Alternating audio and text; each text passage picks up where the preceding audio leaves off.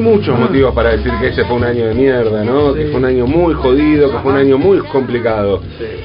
Pero tenemos motivos para decir que fue un gran año. No todo está perdido. no, no, tenemos motivos para decir que fue un gran año. ¡Qué bien! Sí, sí, y, y que salga un nuevo disco de La Chicana es uno de esos poquísimos, poquísimos, si no el único te diría, motivo para decir que bueno, finalmente hay alguna esperanza y tenemos tenemos motivos para decir que, por supuesto, pasaron cosas lindas en este, este año. Sí, y la diferencia, ¿no? Entre te supone esto. Impresionante, impresionante. Eh, estamos escuchando malísimo a Rada en versión de la chicana, versión cumbia, y estamos en comunicación con Acho Stoll. Acho, ¿andás por ahí? Ya acá estoy. Ah, ¿Cómo te va? Pablo Marchetti. Sí, el mismo. ¿Qué tal? ¿Qué tal? ¿Cómo, estás? Tanto tiempo. ¿Qué haces, Acho? ¿Cómo andás? Bien, bien, ¿y vos? Eh, bien, bien, muy, muy contento, muy contento escuchando sin parar eh, y Kikomori, eh, este nuevo disco, no, no sabía nada o sea, cuando empezaste a publicar que venía el disco, eh, dije, wow, bueno, tenemos, hay alguna, alguna cosa buena está pasando, va a pasar este año. Eh, y... Gracias, gracias por esas palabras. Este, si, si no hubiera habido pandemia, te, te hubiera invitado a venir a escuchar demos, a escuchar la preliminar. Sí, sí, sí, bueno, gracias. siempre hacemos eso, yo, siempre hacemos eso. Y esta vez no, no, se, pudo, no se pudo. Eh, bueno, con un proyecto canuto. Sí, sí. Hacho, eh, estuve ahí, bueno, anotando unas cosas, tenía como la, la idea de ir de ir eh, ¿Te parece? Vamos, hacemos un recorrido por temas. Escuchamos antes la previa, eh, digo, el, cronológico, el sentido cronológico. Yo quiero decir un par de cosas. Primero, pues se destacó mucho el tema de que la chicana sacó un disco físico y no lo subió a plataformas, ¿sí? O sea, acá mm. desempolvamos la, la compactera de la radio para el disco de la chicana. Em, Ahí va. Pero yo quiero eh, agregar una cosa que me parece no menor. Sacaron un disco de 16 temas. O sea, no es un disco... Bueno, si, sacábamos 30 era mucho. claro, le pidieron moderación. no, tuvimos que reprimir y, disciplinar. Sí. Pero escúchame, un físico además son 70 minutos, ¿no? El de Prince del simbolito, yo no me voy a comparar con Prince, pero pero sí en tal vez en el vómito, en la en esa especie de verborragia musical. Uno quiere producir, uno quiere grabar como el Salmón aquel día que sacó 200 temas juntos qué sé yo, si uno quiere, la cosa es que bueno, que alguien te banque, te escuche o que digan, uh, qué plomo, pero a mí me encanta eh, esa obra así un poco más de largo aliento. ¿Te acordás del disco, cómo se llamaba, de, de, Magnetic Fields, de las 69 canciones, ah, triple? claro, sí, sí, sí. Tremendo, tremendo, bueno. No llegamos, nunca llegamos hasta ahí, con Revolución o Picnic hicimos, eran un montón, eran como 31 canciones, sí, sí. el doble. Pero, pero es así, una vez que arrancás y que tomás el impulso de economía de escala, ¿viste? todo el esfuerzo, la gráfica, la tapa, la fabricación, láser, la imprenta, todo la puta que lo parió para hacer cinco temas, ¿no? No, no, no, claro, lógico. Lógico. Lógico. eh, bueno, la previa, eh, arrancamos, hay un, eh, un casi no salgo que ya me parece que habla, arrancás con una con la cuestión del encierro, ¿no? Ah, ¿No? Sí, con una premonición, una te diría. ¿Eso fue una premonición? ¿Eso fue previo a todo esto? Sí, es previo, es previo. Ajá son la mayoría de los temas son son anteriores a la pandemia, en donde evidentemente yo vivía un clima apocalíptico. no voy a decir que fui este, evidente, no creo mucho en la percepción extrasensorial, pero evidentemente algo pasaba en mí pesimista y algo pasa en el mundo que viene pasando hace rato. Sí, sí, sí, sí, sí. Eh, y... Hace rato, además, yo leía, por ejemplo, leía con incredulidad, ¿no? Pensando, uh, esto está bien, puede pasar mañana o puede pasar dentro de 100 años, pero hace rato que leíamos lo de la pandemia y medio con chucho, ¿viste? Porque decía esto pasa, claro. pensábamos que no iba a pasar, pero si esto pasa, la puta. Claro. Y acá estamos. Decíamos, o sea, era una cosa de decir, puede pasar esto, pero no creíamos que pueda pasar porque ya era como... Claro, también puede chocar un meteorito como de los dinosaurios y nos distinguimos todo mañana, pero no la estamos esperando así el jueves. Sí. Em, y arranca, musicalmente un, arrancan con un vals, ¿no? Eh, sí, sí. Es el... careteando de entrada, bien. Me gusta mucho el vals para el inicio. Los shows casi siempre empiezan con vals. Sí, es verdad, es cierto, sí, sí, sí. sí. Eh, ahí de entrar en calor. Sí, sí. Eh, seguimos con, con ladrillo Ladrillo es una, una milonga me podemos Entonces, yo, yo voy eh, por estos aires que vos siempre decís que son aires de, no no meternos en géneros. Todo a interpretar. Sí, exacto. interpretar. Lo, voy, lo tiro por, a veces por ese lado, siguiendo una costumbre, no está en este disco, pero pero sol, solés meter en los discos eh, el género de, cada canción, ¿no? Sí, sí, sí, ahí están claros los aires, eh, hasta que no están, digo, pero, pero cuando son, son más bastante cercanos. Y la milonga, sí, una milonga, milonga, bien milonga, seca, dura, y de hecho para eso lo, lo contacté a Tripa, a Tripa Bonfiglio, querido ah, Patricio ah, Bonfiglio, que ah. está en Francia, que está en Europa hace más de un año. este Yo lo había visto justo antes de que se fuera, bueno, pasó la pandemia y lo, lo hicimos remoto. Estas cosas que uno piensa por ahí no lo hubiera hecho, lo hubiera hecho con un bandoneonista que esté acá. Pero la pandemia me hizo pensar en lo remoto y el teléfono a la misma distancia a París que, es lo mismo, claro, claro, que era de tripa. Es igual, es igual. Así que con tripa que tocamos tantos años, muchos y me gusta tanto su manera, muchos años. Muchos años. Grande, además un tipo con una cabeza, viste, con, un, con un sentido del humor, con una musicalidad. Eh, coincidimos muchísimo, así que fue un gusto eso. Eh, sí, Patricio Tripa Bonfilio, bandoneonista muchos años de la chicana, de rascazuelos, bueno, tipo, muchos, muchos proyectos. Sí, sí, celebrito. Sí. Eh, y mm, contame un poco eso de, de o sea, el, disco tiene la particularidad también de ser un disco eh, casero. Digo, vos suelen, ir, suelen ir, si bien vos tenés tu estudio, ahí la, la caverna, grabás mucho ahí, pero vas, vas a estudio. Cuando hay que hacer el disco, siempre vas al estudio. Sí, claro, las bases y un montón de cosas que, van en el estudio, incluso pruebas de cosas chicas que después quedan, o aprovechar un piano, ¿viste? Decir, a ver este piano y hacer algo solo con el piano, bueno, es lo común. Eh, y después, bueno, el estudio casero para, para todo lo demás, los overdubs, voces, incluso algunas no, algunas quedan por ahí del estudio, del profesional y vienen acá. Pero bueno, acá no había otra. Claro. Así que eh, fue todo acá y, funcionó porque Barbieri en Chivilcoy, Agustín Barbieri, nuestro percusionista, baterista, tiene estudio montado en su casa de Chivilcoy y con la batería armada, todo, y me mandó unas pistas geniales. Uy, buenísimo. Y, sí, mm, estaba muy atento y te mandaba el toque. Ladrillo, ladrillo es previa a la, a la pandemia también, es una... Sí, también. Eh, hay como una... Eh, es una historia de, de un personaje... Eh, es, digamos, solés hacer estas historias de personajes, ¿no? Hay un, par de personajes allí, te gusta indagar en ese, ese perfil de, personajes, ¿no? Que, crear personajes. Sí, totalmente. Eh, creo que ya es un desafío en el que me estoy exagerando, porque eh, como por una cuestión de contraste y de la búsqueda de esa ternura y de la empatía, una búsqueda de la empatía, eh, elijo cada vez más siniestro los personajes. De pronto me doy cuenta que estoy hablando de ser deleznable, totalmente deleznable, tratando, tratando de redimir a un hijo de puta, ¿viste? ¿Cómo vas a hacer? los, perros redimen todo, entonces, Era así, había que, el más mediocre de todos, ¿viste? estaba salvado por el amor al perro. Aquí eh, te, atreviste con... Le, le diste algo que me parece muy eh, muy muy poco stall que es eh, el martes 13, ¿no? El martes 13, como no, no te ah. veo creyendo en ese tipo de, cuestiones, sin embargo, el tipo nace un, martes, un martes 13 y le pasa no tengo que creer yo.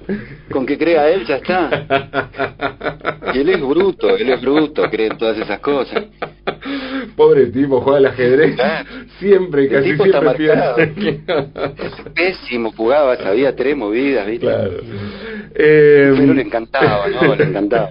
Clásico, Estamos charlando con Nacho Stoll, estamos charlando sobre Kikomori, el nuevo disco de La Chicana, que sigue con un cover. Hay dos, dos versiones, digamos, que me, que me sorprendieron mucho. Eh, una es el tema de John Lennon, pero bueno, era como algo de otro, de otro planeta directamente. Eh, pero la versión de Malísimo de Rada, la elección del ah. tema y, y, la versión cumbia además, ¿no? ¿Qué, ¿Por qué, ¿por qué el tema? ¿Qué, qué, qué pasó con este tema? vino de, bueno, un tema que siempre me gustó, siempre me ah. gustó desde muy chico. Y, vino de, viste la película que estaba en Netflix, eh, colombiano, mexicana, mexicana en realidad, ya no estoy aquí, ah. de unos mexicanos del norte, que es un tipo de etnia particular en la frontera con Estados Unidos, que bailan cumbia y bailan cumbia de Colombia con K, ah. Colombia, porque bajan en los cassettes la velocidad de la cumbia colombiana para bailar más denso y más heavy y tienen como una cultura alrededor de esa cumbia que ellos la buscan especial alguna de los años 50 y te bajan la velocidad del cassette. Una película excelente, uno de ellos se va a vivir a Nueva York y vive unas tribulaciones y muy muy tierna, muy linda película y con una música espectacular. Y me quedé pensando en, en ese tipo de cumbias, lenta, densa, heavy y también en la chicha, ¿no? En la famosa chicha peruana, que venía con sintetizadores y guitarras con guagua. Y dije, a ver qué tema podría venir para ese tratamiento, qué tema vendría bien. Y en algún momento conecté con, con un cover que siempre había querido hacer y me di cuenta que funcionaba, con clarísimo, y bueno, vamos. Sigue el disco después de esta versión increíble de Malísimo, escuchábamos ahí un, fragmento. Eh, sigue, volvemos al tema, al, apocalipsis explícito, ¿no? Con futuro vencido. El futuro que habla sobre el futuro que nos imaginamos, ¿no? Y el futuro que no claro. es. Claro. Eh, era, hermoso, el futuro del pasado era, tan lindo. sí. Eh, este tema también es, es eh, pre-pandemia. Sí, sí. Wow. Es anterior. Wow. Ya estábamos, ya estaba arruinado el mundo, ya estaba roto el mundo, evidentemente. estaba, roto, y yo venía, sí, yo venía medio pesimista. También cuando vino la pandemia elegimos estas canciones. Claro, claro. eran las que eran las que resonaban más de las 30, eh, fueron estas 16 las que o estas 14 o 15 que elegimos porque hay un par que fueron escritas más al, o elegidas los covers elegidas durante eh, elegimos, no sé, de las veintipico, así quedó. Nos eh, pegaban más las, las apocalípticas. De hecho, eh, hecho la elección del título de Kikomori, o sea, eh, Kikomori es es tener, no es encerrado porque te dicen que tenés que encerrarte, es la propia... Claro, ¿no? Claro, es voluntario. Es, voluntario, exacto. exacto. Bueno, pues, creo que a, no, no solo a mí me pasó de descubrir las bondades del encierro, y es algo muy terrible, nos enfrenta a nosotros mismos como si hubiéramos tomado ayahuasca, para mí es un viajazo, el de sentarse un mes nada más, el primer mes medio cagados, viste, que todos respetaban, ese cambio de vida, ese cambio de vida que el primer día fue el más largo, viste, y después, bueno, vinieron meses, pero, pero hay un clic en el que muchas cosas se acomodan en un lugar en el que decís, tal cosa era, era indispensable, ¿no? Tal cosa era totalmente irrelevante, totalmente este, dispensable en mi vida. Y así vas eliminando hasta que por ahí te quedas encerradito. porque la virtual, la virtual fue esa. Entonces, paradójicamente, yo hace rato vengo pensando en los encerraditos, fui a Japón y el amigo Barsavsky, este periodista Julián Barsavsky, que escribe, escribió unos libros sobre Japón geniales, este, estuvimos en Tokio con él, y el concepto de los encerraditos de pronto nos tocó a todos, a todo el planeta. Claro una cosa súper minoritaria de unos freaks japoneses, que era un concepto interesante, raro, y a todos nos tocó ponernos en ese lugar y ver qué les pasa y darnos cuenta que nos podemos acomodar ahí. Yo por lo menos me puedo quedar acá sentado, este, te, agarran unas ansias, pero de pronto todo tu mundo puede entrar por la pantalla. Claro. ¿Y Kikomori es encerraditos? Sí. Porque es ese concepto de, los encerraditos que se quedan ahí y que algunos hasta algunos apagan la compu directamente, se quedan, no sé, mirando el techo y comiendo delivery. Sí. Eh, a ver, eh, Fede Clase, estoy hablando con el operador. Eh, por el tema 7, porque justamente los encerraditos vamos a saltear un par de temas. este es el debut. Ay, porque tiene una Es un debut. es un debut, claro. Tiene una particularidad.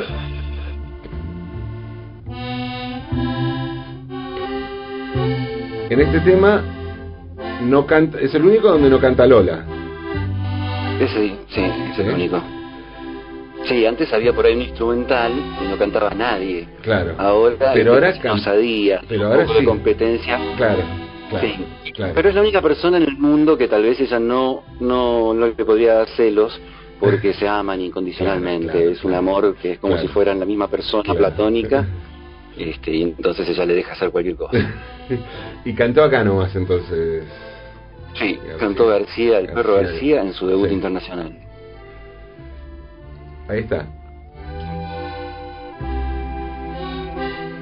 Se hace desear, ¿viste? Sí, sí, sí, claro, sí, sí, claro. Espera, espera, porque.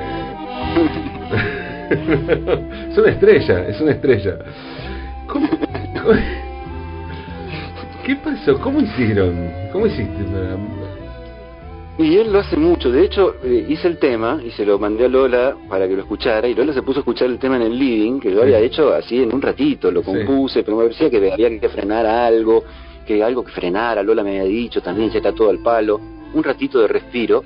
Y cuando se lo mandé, Lola puso play allá y el perro empezó a cantar directamente. El acordeón es lo que más le gusta, ¿viste? Para cantar. Ahí está, ahí está. Sí, canta cuando Lola, cuando, cuando Lola vocaliza, le canta. Oh, oh. Bueno, estos son los encerraditos, ¿eh? Lo traje, lo, traje al estudio, lo puse frente al micrófono, le dije, vamos a grabar. Lo senté en el frente al micrófono, puse y, empecé, yo le tiraba por ahí más o menos la tonalidad y él canta en la tonalidad, fina de verdad. Impresionante, impresionante. Bueno, la, la voz del perro García, ¿eh? eh cantando aquí esta, este Los Encerraditos, eh, que era un instrumental y no, ahora canta eh, un perro, un perro el perro de Lola sí, Lo arruinamos, lo arruinamos. Ahora, ahora está tirado con una bata en el sillón, no quiere nada nota, no, quiere salir, no, no, atiende la prensa, pide puta merca. Está, con una bata de seda y un habano. Y hablando de García, volvamos al orden del disco. Eh, quinto tema es el momento, son dos temas, momento García, ¿no? El momento García ah, de Charlie. Qué lindo. Hoy estuve escuchando, mira, hace un rato este, estaba escuchando Charlie. Justo. Qué belleza. Me encantan esos temas y además que los temas, sobre todo de esa época en que para mí era tan para los 12, 13 años, viste, la música te pega de una manera que después no te pega nunca más. Y, yo a los 12, 13 años escuchaba los temas de Charlie, de toda esa época, de la máquina y de Sui Generis, ¿no? En sus Cerú, yo ya tenía, no sé, a los 13, 14, los primeros de Cerú también. Es como esa mi magia musical, mi mística musical de, descubrimiento. Y ese tema, Pato trabaja en el cine, que es un tema de, de, de la época joven de Charlie, pero que lo escuchamos a los grandes, porque salió en el aguante. Entonces, me encanta haber descubierto a esa edad un tema de Charlie que era tan parecido a los de Sui y que tiene esa inocencia que tanto me gustaba cuando yo tenía 11, 12 años y que tanto me pegó por eso Charlie. Entonces, es un reencuentro y como hablaba del cine había que conectar con uno cinematográfico y en Pubis Angelical siempre me gustó, siempre me gustaron los instrumentales de Charlie, encontré ese de rejas electrificadas y enganchados quedaban muy bien. Sí, sí, sí. Eh, rejas electrificadas que seguimos con con la cuestión encierro, pandemia. Sí, exactamente. exactamente. Em, el, disco Kikomori, estamos hablando del nuevo disco de La Chicana, estamos charlando con Nacho Stoll, eh, sigue con Paternal, que em, arranca con una historia que remite al jazz antiguo y tiene algo de eso. Yo, ¿viste? Claro, bueno, viene remontando desde el tema anterior también. Creo que en todo el disco sobrevuela un poco. Vos sabés que yo te iba a decir eso, pues, muchos gente dice, eh, bueno, la chicana no hace tanto tango. Pues es una banda de Foxtrot la chicana. o sea, y después derivados, ¿no? Pero, pero me parece es una little band. Sí, exacto, no, una big band, una little band muy una buena. Small band. claro. Una small band. y aquí aparece el serrucho, ¿no? O sea, viene el, el Sí, hay mucho clarinete. Sí, mucho clarinete. Está en varios temas, es una gran clarinetista que toca klezmer también, cosa que me encanta. Eh, así que bueno, sí, es la amplitud que tenía el jazz en cierta época, además, que no era lo cerrado del jazz de ahora, del cool jazz, ¿viste? Claro. Esa cosa. Eh, era muy abierto y tocaban música muy amplia, las orquestas tipo, no sé, Javier Cugat o Pérez Prado o, los pibes más, este, Duke Ellington hasta. Así que sí, esta, esa inspiración está todo el tiempo, porque en el tango acá también estaba el foxtrot, el jimmy, lo que tocaban las orquestas de tango, lo que cantaba Gardel, es, lindísima música. Eh, hablamos ya de los encerraditos. Fuego Amigo, ¿cómo, ¿cómo surge hacer este tema de John Lennon? A ver, corregime vos que hablas en inglés, pero no es John Lennon, sean Lennon. Sí, eso es John, John Lennon. Claro. Este, sí, sí, un temazo, es un tema que me encanta. John, no Lennon. Hace un año. John Ono Lennon. Hace un año volvíamos de la costa en el auto y escuché este tema y pensé, uy, esto, pero qué, qué bizarro, qué raro que sería, pero claro, siempre traducir es imposible, ¿viste? Es tan difícil respetar o hacer honor a una letra que es buena, eh, bueno, todo. Pero quedó en el fondo de mi cabeza. Y no sé por qué, bueno, el encierro, la meditación del encierro, ¿viste? Que pasás por todo en la cabeza y pasé por eso y apareció este tema y, bueno, pero medio chamamé, claro, porque es triple y tiene como un trote y no se podrá traducir de alguna manera y empecé a mirarlo y era bastante traducible. Me fui copando, le mostré a Lola, le gustó y así y así fue, pero qué raro, sí, no tengo la menor idea de dónde surgió la conexión o la idea. Sé que me gusta mucho el disco, me gusta mucho lo que hace el pibe, todo. El pibe tiene 45, ¿no? Claro, sí, pero la verdad es que es un capo, es un capo pacado por el padre, obviamente, pero un talentazo que, tiene unos temas espectaculares. Fuego amigo, escuchamos a la chicana de su disco de Kikomori. Eh, estamos charlando con Nacho Stoll Qué hermosura.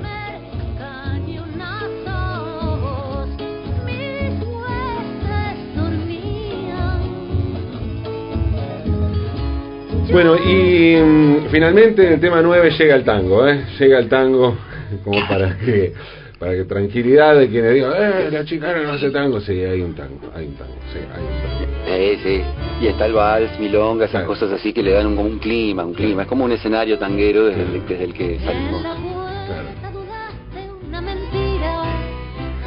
Esto, esto también es previo a este tema, el, peor es previo a la, a la pandemia también. A esta cuestión. A toda esta... A que explotara lo que sabíamos que iba a explotar, o ponerlo o algo así. Claro, algo iba a explotar. Algo está por explotar. Algo está por explotar. Sí.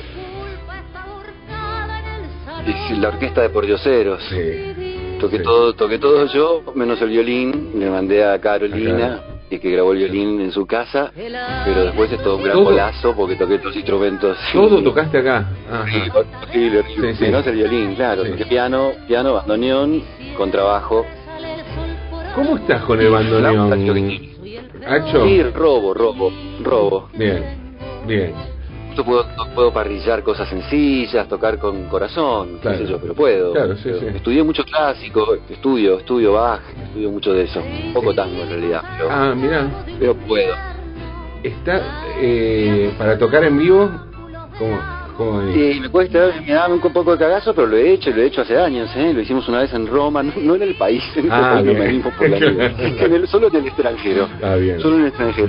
En, Roma, en un show de Lola, con bailarines, eh, había un problema con el tema baile. Entonces yo organicé, yo desde el bandoneón dije, yo toco el bandoneón en los temas instrumentales y puse los tres que yo sabía, porque era un vals, una milonga y un tango. La comparsita, romance de barrio y milonga de mis amores lo organicé con los bailarines, hice el arreglo para que me cubrieran, grandes músicos, Pablo Fraguela, Rolón, Diego Rolón, me cubrían. Si yo pifiaba, yo palmaba, yo seguía la variación, Fraguela al toque con el piano. Pero salió todo muy bien y pude, bueno, dirigir eso y armar todas las partes que a mí no me salían, digamos, se las escribía a los demás. Y, y zafó. Zafó, pero muy así, acá me da más vergüenza realmente, porque hay pibes que, en muy poco tiempo están tocando muy bien. Este, y lo mío es una excentricidad porque a mí me gusta pero lo que más me gusta es tocar música clásica, te digo. Música clásica. Mucho, ¿viste? Es, grande. es muy grande el sonido del bandoneón cuando tocas eh, algo de órgano, ¿viste? O, algo así muy dramático, Chopin. Estamos charlando con Nacho Stoll, estamos escuchando y haciendo un, un repaso de Kikomori, el nuevo disco de La Chicana, bellísimo disco, bellísimo, consíganlo en disco, porque no está en las plataformas digitales, no está, solo en físico, así. Aparte, tiene un arte increíble, todo, todo lo hizo Hacho, eh, es maravilloso, tiene todas las letras, toda la información, pero además completa, es, es parte de esta completa la obra, ¿no? Es, es parte de esta misma obra, el arte, tapa, el objeto, eh, Así que vayan a conseguirlo a las disquerías. Sí. Este es un disco para conseguirlo. Es nuestra nostalgia, pero bueno, este no es nuestra nostalgia, pero por indulgen, no, no sé. Téngannos paciencia una vez más. Una vez más. Eh, pero, el, físico, eh, aunque sea el último físico, el último CD. El último. Eh, claro. que sea lo último, pero bueno, eventualmente va a llegar a las plataformas. Sí, sí, Esta es una forma de darle una, exclusividad, de darle una forma de, de gueto, de club. Lo escuchamos primero los que nos interesa y después llegará a todo el planeta, porque una vez que lo subís, este, para mí es como obsceno lo que pasa, ¿viste? Claro es medio asqueroso. A mí me da impresión de un día para el otro pasar de tenerlo solamente yo a que, a que cualquiera lo tenga en el teléfono y sueñe frívolamente. ¿Viste? Ganátelo de alguna manera, qué sé yo. ¿Viste? No, es a grande, es la ganas de compartir algo con el, con el verdadero receptor. Exacto. No con un mundo, con un mundo totalmente este, atomizado que no sabes quién es. Totalmente. Cuando te, llega, cuando te llega Spotify a fin de año y te dice que te escucharon 322 en Afganistán y 17 en Indonesia, y en vez de, en vez de pagarte plata, claro, te dicen eso. Claro, pagame, mandame un cheque y no me digas nada, no importa. ¿Qué Indonesia? No entendió nada Indonesia, que me escuchen en Bursaco. Eh, Pero que pagan. por supuesto. Estamos estamos repasando el Kikomori, el nuevo disco de la chicana con con Nacho Stoll, con su creador, con su productor, junto a Lola Solá, que canta cada, cada, cada día, cada segundo mejor. Está, es una maravilla lo que canta Lola en este disco. Eh, y nos vamos al tema 10, ¿sí? número, número, número de para este año, si lo hay, eh, La Cueva. ¿Puedo decir que es una canción pop? Sí, sí, se puede, se puede. ¿Sí? visible no le pude encontrar un género así como para inventarle algo que, que significara. Pero me, llamó la atención esta cosa de... Me, sonó como canción pop, pero además como con un contraste absoluto entre cierta alegría y hasta optimismo, si se quiere, en la música. Y bueno, uno de los momentos más oscuros de un disco oscuro en sí. Pero, mm, a ver, habla de que el, aire, que el aire se va a terminar. Decís, ya no salgo más. ¿No? Ya no, salgo más. Totalmente anterior a la pandemia. Bueno, y yo me quiero quedar con dos frases que anoté que son para mí. El, disco tiene mucho, bueno, poética, el puro, pero me parece que este disco, no sé, no sé si es la novedad, si es que me sorprendo con cada disco de la chicana o que cada vez me, me gusta más esa ese el juego que venís contando una historia y viene muy muy narrativo si se quiere el asunto en cuanto a la lírica y de repente tiraste dos imágenes que me quedé colgada colgado de esas imágenes de una manera eh, de, un, vuelo increíble y que al, mismo tiempo completan y hacen explotar la historia, ¿no? Eh, o, el, o, el, relato que venís contando. Eh, mientras vos publicás tu inconsciente, un hacker te hackea la razón, dice Achostol acá. Eh, y dice después, bailando la cumbia de la humanidad, nos fumamos el jingle de Dios. Bueno, Chapó, felicitaciones, maestro Stoll. No escribo una palabra más en mi vida después de esto. Eh, increíble. Poco de ese, de ese contraste, no sé si lo notás, que eso a mí me pareció eso, ¿no? sí, sí, sí, yo lo noto, yo lo noto, lo siento como ciertas desviaciones que se me pira y, me gustan, me gustan. Entonces, bueno, trato de elegir un poco el versito y que, y que sea así disperso, que sea desviador. Es como metonimia en realidad, es a ver si puedo decir algo parecido a esto, pero de una forma totalmente distinta, por un lado totalmente distinto.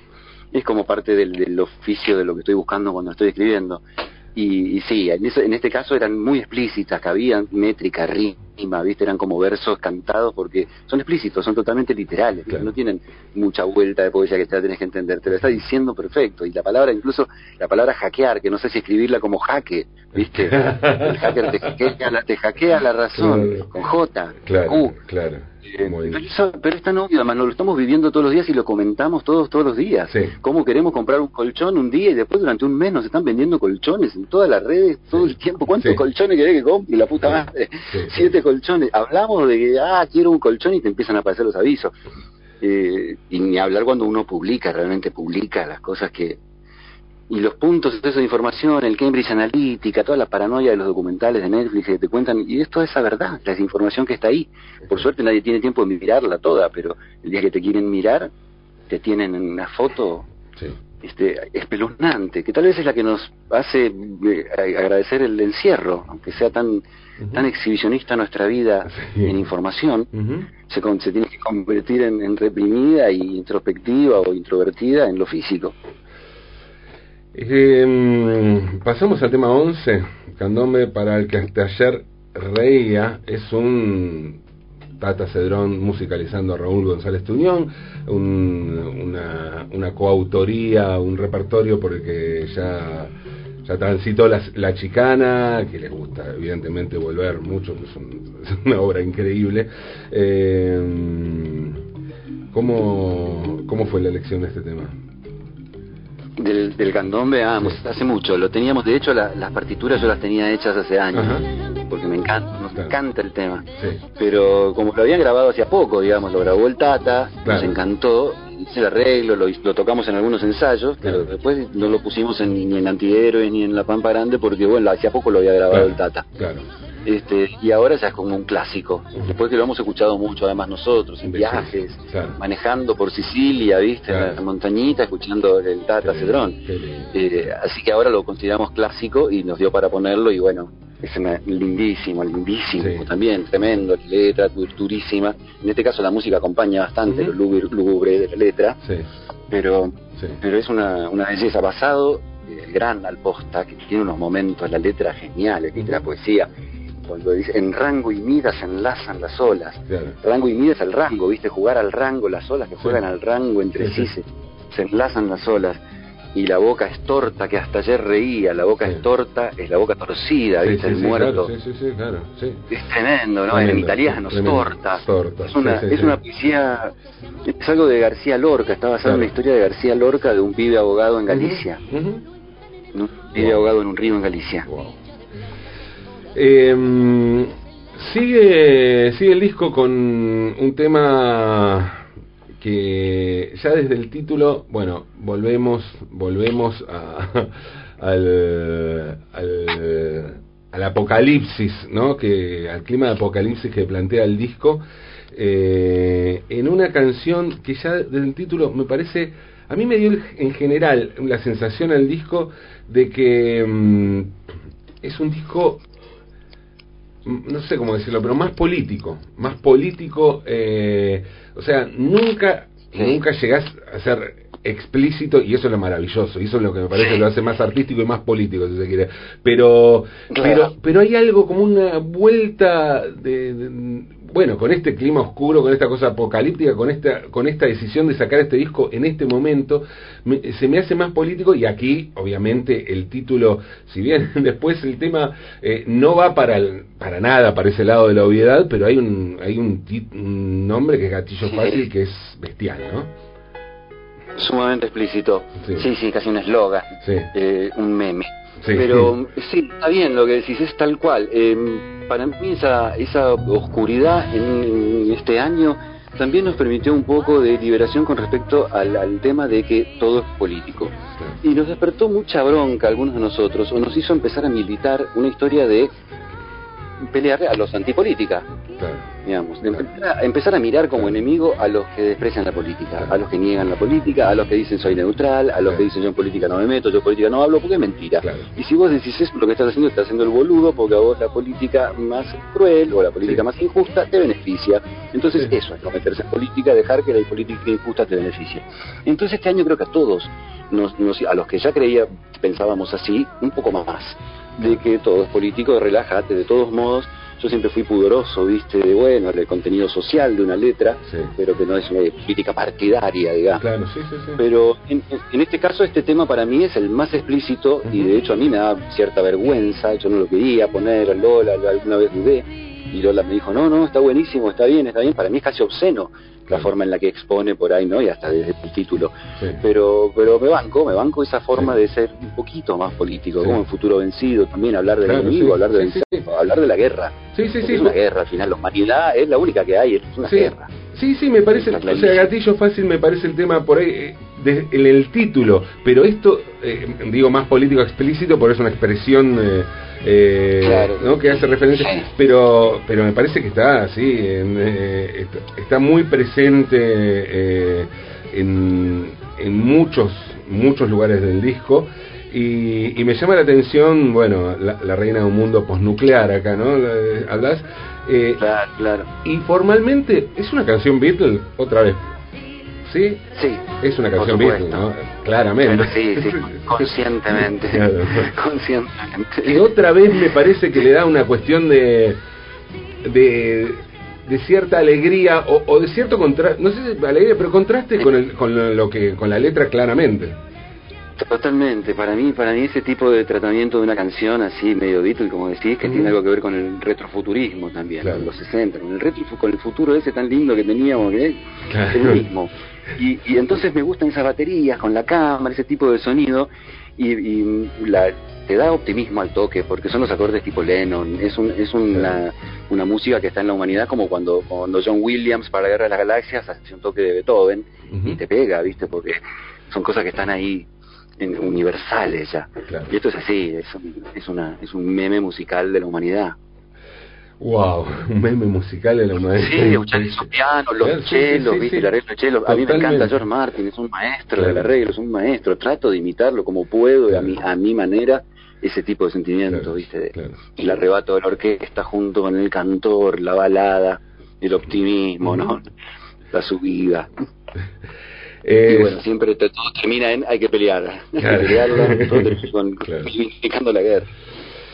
Estamos charlando con Nacho Stoll, estamos eh, haciendo un, un recorrido eh, por Ikikomori, el, el, nuevo disco de La Chicana, nuevo disco, solo lo consiguen Ikikomori solo en formato físico, vayan a disquerías, solo en disquerías, eh, ahí se puede a través de de alguna otra forma, Hacho? ¿Tienen para... Sí, sí, con, la, con, la, este, con este aparato invento nuevo de la red de la internet, parece que lo pedís y te lo traen a tu casa. Ah, bien. Yo vengo pidiendo cosas, es un problema. Bien. Ah, ¿se Tenía que pagarme la tarjeta a alguien porque, sí, sí. Ah, bien, bien, bueno. Estás acá en la noche, en las horas de la noche, viste, por ahí un escabio, no sé qué, y ves Mercado Libre y uno se equivoca de botón y te compraste una cortadora de pasto, este, no, sí, me, he comprado unas, lindas cosas, qué sé yo, aparatos para trabajar, máquinas, y auricular, esas cosas.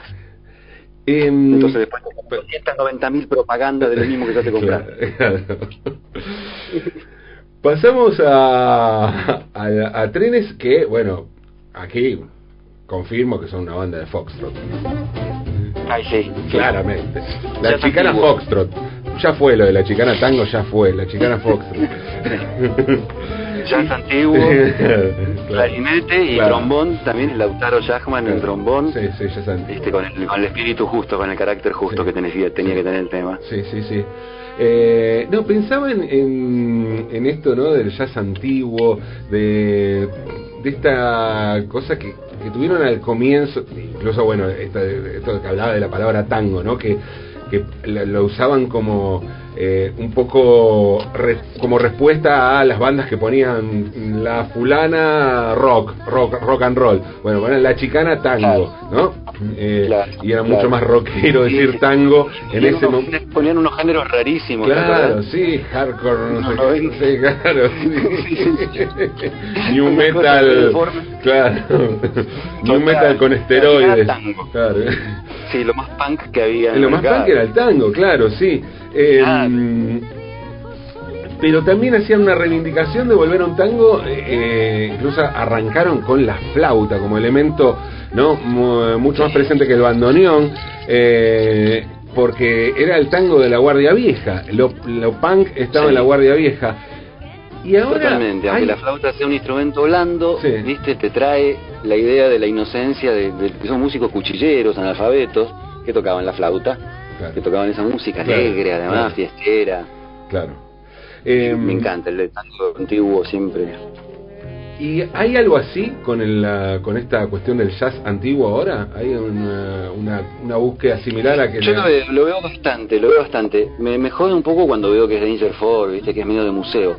Pero conozco pibes jóvenes que, están haciendo cosas de ese tipo y que son buenísimos, de música de swing, de manouche, viste, de tipo ya gitano, sí, sí, claro. de Reinhardt, esa mano, y, son buenísimos, pibes muy jóvenes que tocan bárbaro, ¿no? De todo tipo, clarinete, guitarras, he escuchado, estoy en contacto incluso porque estuve grabando yo estuve produciendo música para niños, un, disco con una cantante mexicana, este, música de Cri que un personaje mexicano, bueno, mucho de esto también de Mariana Walsh y mucho lo hicimos en swing, este, o en rock and roll tipo antiguo y, con unos músicos espectaculares. Encontré pibitos jóvenes que, tocan muy bien esos estilos tan ricos, tan lindos, de sí, de entreguerra, de la guerra Segunda Guerra Mundial, de sí.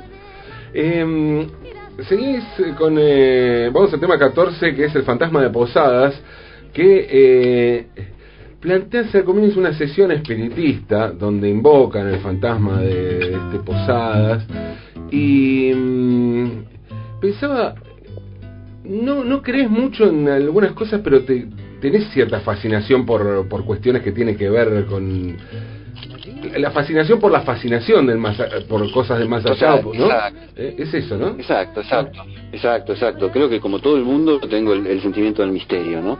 De que nada está realmente dicho, pues no sabemos si vivimos en una simulación que hizo el hijo de The Matrix con su juguete en una fiesta.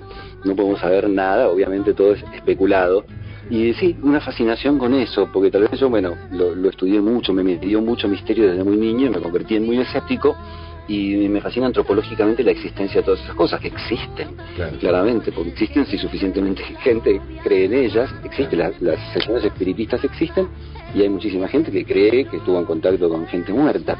Entonces son historias humanas, es algo que pasa en nuestra cabeza que no sé muy bien por qué pasa y que la racionalidad no me lo explica pero sé qué pasa. Entonces es parte de nuestro folclore y de nuestras ideas. Y bueno, la fantasía en una canción puedo contar lo que quiero y en una canción puedo creer en, los espíritus, aunque en la vida real no crea en los fantasmas, en, la canción creo.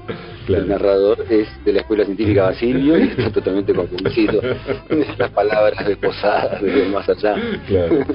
Impresionante. Bueno, eh, ante último tema, volvemos al mundo, el, jazz antiguo, el foxtrot, volvemos a, ese, ese cabaret, ¿no? Así, eh, ¿no? Sí, una, una gran referencia del cabaret punk. Estos son este, en los 80. nunca fui muy fan de músicos franceses, pero esta es una banda que me, gustó desde que los escuché chico, en los 80. El Rita Mitsuko, un dúo de productor, guitarrista, tecladista y la cantante Catherine, que es divina, que se canta todo. Y, eran muy, estaban muy de moda, viste, en Europa en esa época, los escuché, acá nunca pasó nada, pero este tema con LOL, además, hace 25 años, cuando nos conocimos, los primeros shows que hacíamos hace muchos años, eh, 27 años, queríamos cantar esto. Y no, no da, no da, no da. Al principio que tocábamos los dos solos con un teclado programado y yo la guitarra le hacía los coros, ¿viste? Y antes de la chicana, ¿no? Con show mercenario. Y yo tenía programada un poco la base de este tema porque lo queríamos hacer, porque Lola lo cantaba así a los gritos, quedaba buenísimo, pero faltaba un poco de chapa de instrumentos. Ahora se armó con las pibas, todo está re verde ese tema porque está lleno de chicas claro. con pañuelos. Está, está Paloma en el clarinete, está Carolina Rodríguez en violín y está Agat Ciprés en la trompeta. Y además canta con Lola y canta como los dioses, realmente canta muy bien. Una chica francesa muy talentosa. Bellísimo, bellísimo Les Histoires Y lo que realmente jamás pensé, ah, Chotol, que iba a escuchar, iba a llegar a escuchar un disco de la chicana que cierra con un blues. Esto sí que me sorprendió mucho. Eh, no, pues no te haga blusero, pero las chicanas haciendo blues.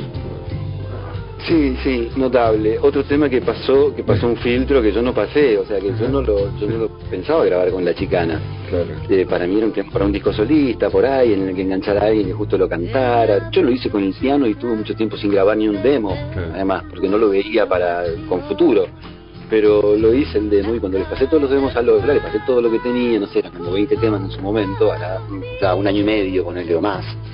Eh, y estaba entre esos temas y ella me dijo, sí, el blues, está buenísimo, grabamos el blues. Lo pensé cinco segundos y dije, claro, ¿por qué no? Claro. Vamos. Sí, sí. En una forma así, digamos, digna, sin, sin apropiación cultural. Sí, sí. con, respeto. Hacho, eh, bueno, un placer como siempre charlar con vos, haber hecho este, este repaso, este recorrido por esta maravilla. Un placer, para mí, un placer para mí, mi ego, poder hablar así de la, de la obra después de estar encerrado ahí haciendo las cosas, poderlas compartir con alguien que, que tiene el mismo teléfono que vos. Hacho. del otro lado del teléfono. y Kikomori se llama el nuevo disco de la chicana. Eh, Hacho, gracias. Mandale un abrazo, un beso enorme a Lola. Sé que no tiene estos horarios nuestros, pero bueno, charlaremos, nos encontraremos. Eh, bueno, acá, estoy. Eh, cuando quieras, yo cualquier cosa, este, me saco los auriculares, pauseo el Mandalorian y te contesto. Cualquier preguntita, cualquier duda te haya quedado, una cortina ahí por ahí. Abrazo enorme,